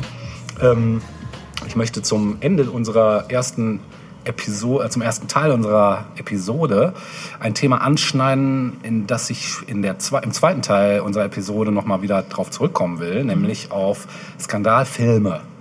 Ja. Skandalfilme gibt es ja nun viele. Ich habe mir meine persönliche Top 5 zusammengestellt von allen, die ich da so gesehen habe, selbst auch. Ähm, weil ich denke, da, das ist dann, also ich habe natürlich auch im Netz so ein bisschen recherchiert, was gibt's so für Skandalfilme, Ja. aber da festgestellt, nicht, nicht alle sind für mich Skandalfilme, die da aufgezählt wurden. Also jeder hat da ja auch noch mal eine persönliche Toleranzgrenze. Ähm, und ich möchte anfangen mit Platz 5 meiner persönlichen Skandalliste, nämlich mit A Clockwork Orange. Äh, ich will da jetzt gar nichts zum, zum Inhalt groß erzählen. Also es geht hier eigentlich nur darum, wie zum Beispiel das Lexikon des internationalen Films das gewertet hat, weil ich fand, das ist eine ganz gute Wertungsgrundlage, Grundlage, weil die sind immer relativ objektiv dabei. Und die haben geschrieben, bitterböse Filmfarce, die die Vergewaltigung und Mechanisierung des Individuums in einer bis zur Leblosigkeit bürokratisierten und technisierten Zivilisation mit grimmiger Konsequenz analysiert. Ein filmisch brillanter Diskurs über den hysterischen Hedonismus der Konsumkultur, über die perverse Ästhetik der Gewalt und über die Wirkungs- und Manipulationsmöglichkeiten visueller Medien. Ne, also es bringt sehr auf den Punkt, du hast den Film nicht gesehen. Nein, ne? ich hatte Mhm. immer irgendwie ein bisschen Angst. Ja, zu. Recht. Der Film Ja. ist heftig, also definitiv. Es ist ein Film, wo man danach sagt, weiß ich nicht, ob ich noch ein zweites Mal gucke, ähm, weil er schon, er haut dir direkt in die Fresse einfach. Also es ist einfach wirklich... Wortwörtlich, ne? Ja, ja, Ja. genau. Und es ist wirklich, also das, das Zusammenwirken dieser Bilder, die halt super ästhetisch sind mit dieser Musik, also es ist halt ausnahmslos klassische Musik, teilweise sehr heitere klassische Musik, die mit diesen gewaltigen Gewalttätigkeiten äh, kollidiert, aber das wiederum ja, erzeugt ganz merkwürdige Gefühle. Also hat in mir sehr seltsame Gefühle erzeugt. Also es war halt einfach, ja, die Perversion wird dadurch halt noch extremer einfach. Ne? Und man muss das Stanley Kubrick zugute halten, dass er ja nun auch einer von den Regisseuren ist, die immer mal gerne für ein Skandalfilmchen in der Vergangenheit gesorgt haben. Und das ist definitiv einer davon. Ne? Ähm, Komme ich zu meinem persönlichen Favorite Platz 4, Funny Games aus dem Jahre 1997 aus Österreich. Weiß nicht, ob du den gesehen hast. Der Name sagt mir das, aber gesehen Mhm. bestimmt nicht. Also ähm, auch hier ähm, zitiere ich wieder das Lexikon des internationalen Films. Also in Deutschland sah das eben das Lexikon eine schockierende, nur schwer erträgliche Medienreflexion, die anhand der Strukturmerkmale des Thrillers übliche Sehgewohnheiten in Frage stellt und den Zuschauer als heimlichen Mittäter der filmischen Grausamkeit entlarvt. Mm, Thomas Willmann kritisierte in Arteschock, Funny Games ist Michael Hanekes neueste, ach so tiefgründige Auseinandersetzung mit dem Phänomen der Gewalt. Den schwarzen Peter bekommen die Zuschauer zugeschoben, die der Film ständig für das, was er zeigt, haftbar machen will. Das erspart ihm, über die eigene Fasziniertheit von der Gewalt reflektieren zu müssen. Also ich will jetzt auch hier nur ganz kurz anreißen. Es geht darum, dass eine Familie, die Urlaub macht an einem See, von zwei vermeintlichen Urlaubern aus der Nachbarschaft aufgrund von Eiern angesprochen werden, ob sie von den Eiern leiden können. Und das Ganze entwickelt sich zu, einem, zu einer Geiselnahme und Gewalttätigkeitsorgie die dann am Schluss mit einem Todesfall endet. Und äh, das Ganze ist wirklich extrem beklemmend. Es ist einfach äh, heftig, wie im Empathie und emotionslos diese beiden Gewalttäter da mit dieser Familie, also es ist wirklich eine ganze Familie, die da in Mitleidenschaft gezogen wird, einschließlich der Kinder, ähm, vorgeht und umgeht. Und das Ganze ist, also hinterlässt einfach auch einen tierisch schalen Beigeschmack und es ist schwer sich anzuschauen, weil es einfach so entblößend ist. Ne? Also äh, ja, mehr kann man dazu eigentlich gar nicht so sagen. Auch ein empfehlenswerter Schautipp, wenn ihr mal euch die Laune verderben wollt, äh, dann guckt euch diesen Film an. Er ist wirklich schon sehenswert, aber wahrscheinlich dann auch kein zweites Mal. Also ich habe es bis heute nicht geschafft, den ein zweites Mal zu gucken. Komme ich zu meinem persönlichen Platz 3. Da habe ich lange mit gehadert, weil eigentlich hätte es auch Platz 1 werden können. Denn das ist definitiv ein Film, den habe ich nicht zu Ende gesehen, weil er zu krass war für mich. Nämlich Irreversibel. Ich habe den schon mal angesprochen, äh, als es um Gaspar Noé ging. Das ist nämlich der Regisseur, der auch Enter the Void gemacht hat und französischer äh, Spezialkandidat für Skandalfilme auch ist. Und ähm, hier will ich gleich zwei Zitate bringen. Einmal aus der Zeitschrift Cinema. Die haben geschrieben, Noés Film ist keinesfalls ohne Qualität, sondern dramaturgisch hochinteressant und durchweg brillant gespielt. Zudem gibt er Denkanstöße über Vorherbestimmung, Schicksal und vermeintliche Sicherheit. Und so hätte Irreversibel ohne die haarsträubende Gewalt ein Meisterwerk werden können. Vielleicht hätte es ihm dann aber auch an jener Explosivität gemangelt, die eine gesellschaftliche Debatte erst auslöst. Fazit, ein unbequemer Twitter aus faszinierender Bildermeditation und unerträglicher Provokation. Das Lexikon des internationalen Films schreibt, Irreversibel wird als ein Film kol- kolportiert, der von hinten nach vorn abläuft und dessen Zentrum eine neunminütige Vergewaltigungsszene von selten gesehener Brutalität steht. Diese Wahrnehmung verkürzt den Film auf ungerechte Weise. Tatsächlich handelt es sich sowohl um einen zwar überaus drastischen, aber ernstzunehmenden Kommentar über filmische Dramaturgie, als auch um eine durchaus moralisch fundierte Äußerung zur Phänomeno Phänomenologie zwischenmenschlicher Gewalt. Also es ist, wie schon gesagt, das im Zentrum dieses Films steht eben eine Vergewaltigungsszene und das war auch die Szene, wo ich dann abgeschaltet habe, weil es einfach nicht mehr, also es hat mein Fassungsvermögen einfach gesprengt. Und allein der Anfang ist schon derb, weil, wie gesagt, die Geschichte wird von hinten nach vorne erzählt. Man weiß erst gar nicht, was abgeht. Man wird direkt in eine Schlägerei in einem Club geworfen oder beziehungsweise in einem Sexclub, in so einem Darkroom äh, entbricht irgendwie ein, ein Streit beziehungsweise eine Schlägerei, die tödlich endet. Und ähm, das ist alleine schon so drastisch und so heftig dargestellt, dass man danach eigentlich schon die Schnauze voll hat. Aber die Geschichte, die erzählt wird, die wird schon gut erzählt. Also es, es geht halt um eine, eine Beziehung, die ja mehr oder weniger am Ende ist, die auseinanderbricht und äh, da es eben von hinten nach vorne äh, wird, kriegt man also den, den vermeintlichen Höhepunkt als erstes und dann ist das Ganze rückläufig. Aber dieser Mittelpunkt, und darauf wird der Film leider immer wieder reduziert, ist eben diese krasse Vergewaltigungsszene. Und ich habe bisher noch nicht geschafft, den mal wirklich zu Ende zu schauen. Also ich müsste eigentlich nur diese Szene Skippen. skippen und Ja. weiterschauen. genau, vielleicht tue ich das irgendwann mal. Ähm, durchaus eine Empfehlung sonst, also wie eigentlich alle Gaspar Noé-Filme, die ich gesehen habe. Aber man braucht ein dickes Fell bei Gaspar Noé. Es ist definitiv einer der schonungslosen Regisseure, die ich kenne. Also alles, was ich von dem gesehen habe, hat mir immer hart zugesetzt. Ne? Kommen wir zu meinem persönlichen Platz 2. Auch ein Film, den ich nicht zu Ende gesehen habe. Von Lars von Trier, Der Antichrist von 2009 äh, avancierte zum Skandalfilm und neben Quentin Tarantinos Inglourious Bastards zum meistdiskutierten Film auf der Croisette während der internationalen Filmfestspiele von Cannes 2009. Antichrist spaltete die deutsche Fachpresse. Harald Peters äh, von der Tageszeitung Die Welt nannte ihn den meistgehassten Film 2009 und Daniel Kotenschulte von der Frankfurter Rundschau stellte fest, dass der dänische Regisseur so plump wie noch nie auf die Instinktwirkung vermeintlich emotionale Kinobilder hoffe, die er in ihrer Manipulation bloßzustellen versuche. Der Film sei in seiner Gänze ein tragischer Ausdruck der Schaffenskrise seines Re Regisseurs, Regisseurs und leide im Detail an der inneren Distanz seiner Protagonisten. Verena Lüken von der FAZ sei in Antichrist ein verkünstlerisches, aufgeblähtes Genre-Kino, das mehr sein will als Genre. Sie pries die beiden Hauptdarsteller als furchtlos. Von Trier verheize aber beide ohne guten Grund in einer schauspielerischen Tour de Force. Dagegen bewährte Andreas Borchholte vom Spiegel Online den Film als ein extrem schwer verdauliches, aber grandioses und sehr bildgewaltiges Meisterwerk und bescheinigte Antichrist gute Chancen auf den Hauptpreis des Filmfestivals. Konstantin Magnis vom Cicero formuliert das von Trier auf der Leinwand der Wirklichkeit der verdrehten, unbarmherzig vergewaltigten Wahrheit, die eine Depression immer ist, näher gekommen ist als in Therapiesitzungen. Er habe ein Werk geschaffen, für das er sich zurecht rühmen kann. So sehr kann man sich dafür um ihn sorgen, dass man sich dafür um ihn sorgen muss. Auf dem Filmmarkt von Cannes wurde Antichrist ähm, den internationalen Verleihern aufgrund des pornografischen und gewalttätigen Szenen der Festivalversion in einer um vier Szenen gekürzten Fassung angeboten und soll in Großbritannien einen der höchsten Abschlüsse seit Jahren erzielt haben. Für mich war der Film schon durch nach der Anfangssequenz. Da, ähm, also man muss auch hier wieder dazu sagen, filmisch ist das ein absolutes Meisterwerk. Also Lars von Trier, das muss man ihm wirklich zugutehalten. Er kann es, genau. Aber es ist am Anfang einfach, es war aus dem Grund nicht zu ertragen, ein Kind nähert sich einem Fenster und fällt dann da raus, während seine Eltern im Nebenzimmer äh, sich vergnügen.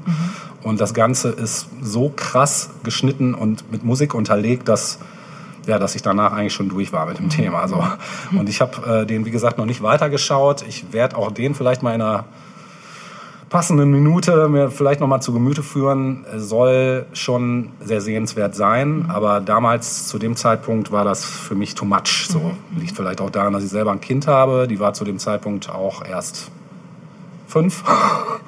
Das Kind im Film war noch ein bisschen jünger, ich glaube drei, aber es ist, es ist hart, sich anzuschauen. Ne? Naja, Platz eins. Platz eins war schwer, weil den Film habe ich vor langer, langer, langer Zeit gesehen. Ähm, ich habe auch nur noch ganz dunkle Erinnerungen dran. Ich weiß, dass er mich komplett verstört hat. Die Rede ist von die 120 Tage von Sodom. Den hast du gesehen? Ja, Doch eigentlich als der Film, wo alle brechend äh, den Kinosaal verlassen haben, ja, oder? genau. Der schlimmste Film aller Zeiten? Ja, sozusagen, Ja. genau. Aus dem Jahre 75. Ja. Ja, den, äh, hier auch wieder das Lexikon des äh, internationalen Films zitiert. In seinem letzten Film entwirft Pasolini jenseits spekula spekulativer Intention und ästhetischer Gefälligkeit eine schockierende Version menschlicher Machtbesessenheit und barbarischer Zerstörungslust inmitten hochgeistiger kultureller Verfeinerung. Der nach einem Roman von Dessart entwickelte Stoff ist zwar im Jahr 44 angesiedelt, dient jedoch als Kommentar zur hedonistischen Konsumgesellschaft der Nachkriegszeit, die von Pasolini als apokalyptische Verfallsepoche begriffen wird, ohne Hoffnung auf Veränderung. Ein radikaler, trostloser, erschütternder Film. Ja, und das bringt es eigentlich auf den Punkt. Also wie gesagt, ich habe den gesehen mit 17 oder so. Und ich dachte, alter Schwede, what the fuck? Also ich, ich habe es überhaupt nicht, also ich habe es damals auch Also da, überhaupt da nicht. findet doch alles, glaube ich, statt in dem Film, ja, oder? Ja. Also selten was Schonungsloseres Ja. gesehen. Ähm, ich habe immer mal wieder überlegt, ob ich ihn mir noch mal gebe. Es gibt ja noch so einen Streifen, der gerne im selben Zuge genannt wird, nämlich Caligula. Weiß nicht, ob du von dem gehört hast, über den römischen Kaiser, was eigentlich nichts anderes ist als ein Monumentalporno.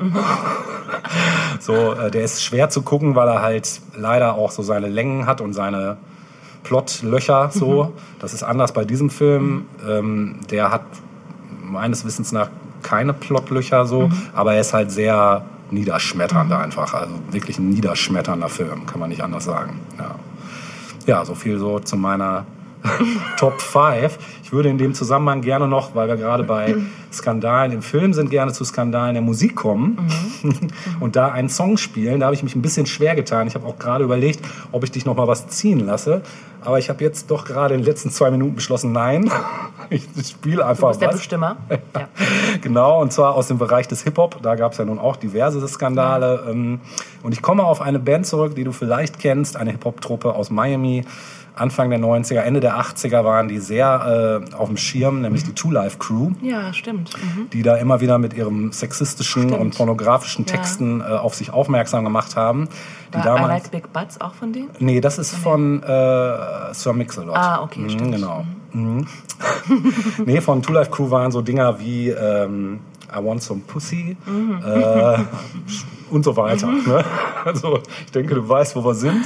Äh, ihr Album, was dann kam, Nasty as the Wannabe, so hieß es, glaube ich, Mhm. war dann relativ schnell auf dem Index in Amerika, in einigen Bundesstaaten verboten, auch Auftritte. Also wir waren sehr kontrovers dort angenommen in prüden Amerika. Ähm, woraufhin sie einen, sich genötigt war, sahen, einen Song zu fabrizieren, der den Titel trag, trug Band in the USA, na, frei Ah, nach der Band, Melodie also von Verband. genau, frei nach der Melodie von Born in the USA von äh, Bruce Springsteen Ja. und das Stück werden wir uns jetzt geben. Viel Spaß damit.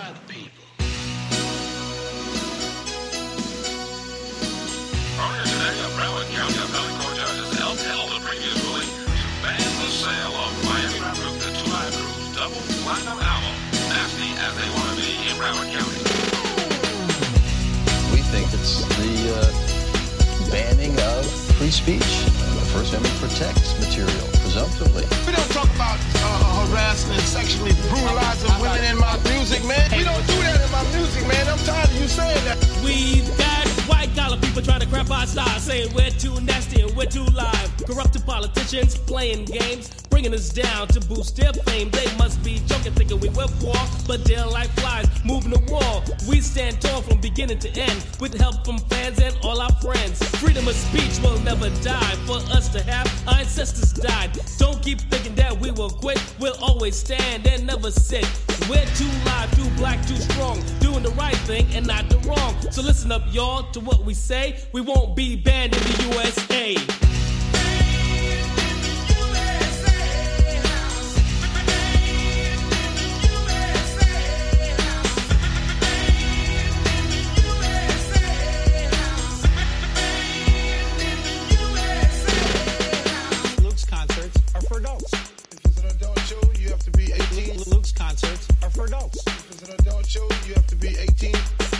Record is a year old, but with all the publicity, is a lot of people.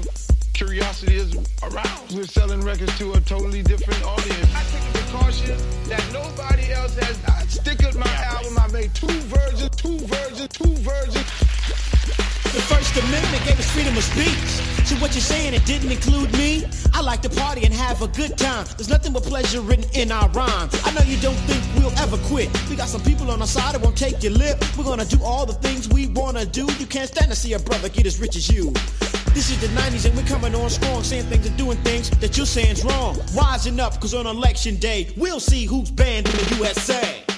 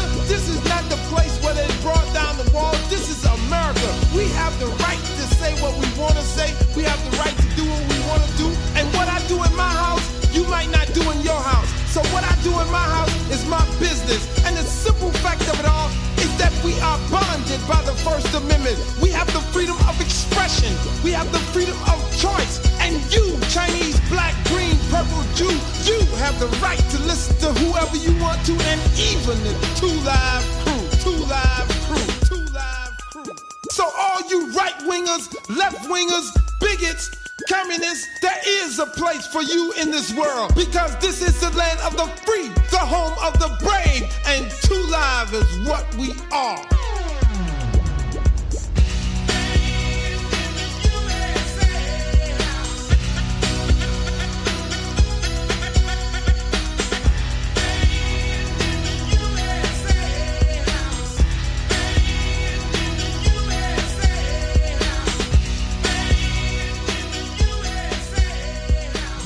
So. das war die Two Life Crew Richtig. äh, mit Band in the USA. Ähm, ich habe jetzt den Auftrag, noch ein Mini-Thema unterzubringen. Und zwar ganz, ganz schnell. Ja. Ohne lange Vorrede geht Genau. es jetzt nochmal ganz schnell zum Abschluss um den Raub der Mona Lisa. Oh, ja. Den habe ich deshalb rausgesucht, weil A, war es ein fetter Skandal, Mhm. damals schon, also Anfang des Jahrhunderts. Und äh, zum anderen spielte Leona äh, Leonardo, Leonardo DiCaprio eine Rolle. Nein, Pablo Picasso spielte auch eine Rolle beim Raub des Gemäldes Mona Lisa. So. That true? Ja, das erzähle Okay, ich jetzt ganz krass. schnell. Ja, Zwei. Minuten habe Ja, ich noch. ja, also, die Zeit läuft. Mona Lisa, natürlich von Leonardo da Vinci Der andere Leonardo. erschaffen, und zwar um 1503 herum. Und ähm, das hing dann irgendwann äh, ab Ende des 18. Jahrhunderts im Louvre in Paris. Dort, schon, dort hing es halt so vor sich hin und Wurde auch nicht größer mit der Zeit. wurde nicht größer, nein, aber eines Tages, und zwar am 21. August 1911, ähm, also über 100 Jahre ist das jetzt Ganze, äh, das Ganze schon her, Mhm. ähm, fiel dem Maler, dem französischen Maler Louis Béron, so irgendwie, ähm, auf, äh, Moment mal, wo ist denn die Mona Lisa hin? Da, wo sie sonst hing, hang sie nicht. Hing, hing sie nicht. What the? Der wollte die nämlich nutzen für irgendein so Projekt, das er da gerade am Start hatte. Er ist dann halt zu den Wächtern hin und meinte so, oder den Wärtern und meinte, die Mona Lisa ist fort, was ist denn los hier? Ne? Und die so, äh, ja, keine Ahnung. Äh, kann wohl sein, dass die abgehängt wurde, weil wir die irgendwie für Promozwecke brauchten oder Wollte so. sich mal frisch machen. Wollte, genau, die kommt gleich wieder. naja, einige Stunden später hat dann Louis nochmal nachgesehen und da hing die halt immer noch nicht und so, äh, shit. Und es stellte sich heraus, die war gestohlen worden. Oh, fuck und so, ne, wo ist die hin? Wer hat die gestohlen? Nun muss man dazu sagen, dass damals jetzt noch nicht, ich meine, wer heute die Mona Lisa besuchen will, der äh, muss das ja, der muss sich da quasi an Wärtern und äh, Sicherheitssystemen vorbeikämpfen, um einen Blick zu erhaschen. Ja. Ähm, das Hast war damals eben nicht erhascht? so. Nee, weißt du was? Ich war immer nur am Louvre, Ah, nie okay. im Louvre. Ah, okay. Was ich aber auch schon schön genug fand, weil Ja. das Gebäude einfach Ja, das schön, ist toll, ne? schön ist. Ne? Genau. Nun ja, äh, der Louvre wurde für eine Woche geschlossen, Mhm. weil da natürlich Ermittlungen dann äh, eingeleitet wurden. Mhm. Und im Zuge dieser Ermittlungen gab es einige mögliche Verdächtige, unter anderem Pablo Picasso. Krass. Auch der wurde verhört. Das ist krass. ja. Das Ganze war aber ein Missverständnis und es war dann auch relativ bald klar, nein, Pablo hat damit nichts zu tun. Ähm, zwei Jahre später war es dann aber so, dass äh, der Dieb, der die Mona Lisa geklaut hat, nämlich Vincenzo Perugia, ein Italiener, der im Louvre gearbeitet hatte, ähm, die gestohlene Mona Lisa in Florenz an die Uffizien verkaufen wollte. Der Hin- Hintergrund war der, Vincenzo war, wie der Name schon offenbart, italienischer Herkunft. Und äh, da hat sie gedacht, nee, geht gar nicht, dass Mona Lisa, das italienische Gemälde, in Frankreich hängt. Ja, so, das, das muss zurück ins Mutterland. Ja. Ne? Und hat die dann unter seinem Mantel versteckt. Ähm, aus dem Louvre geschmuggelt. Krass. Genau.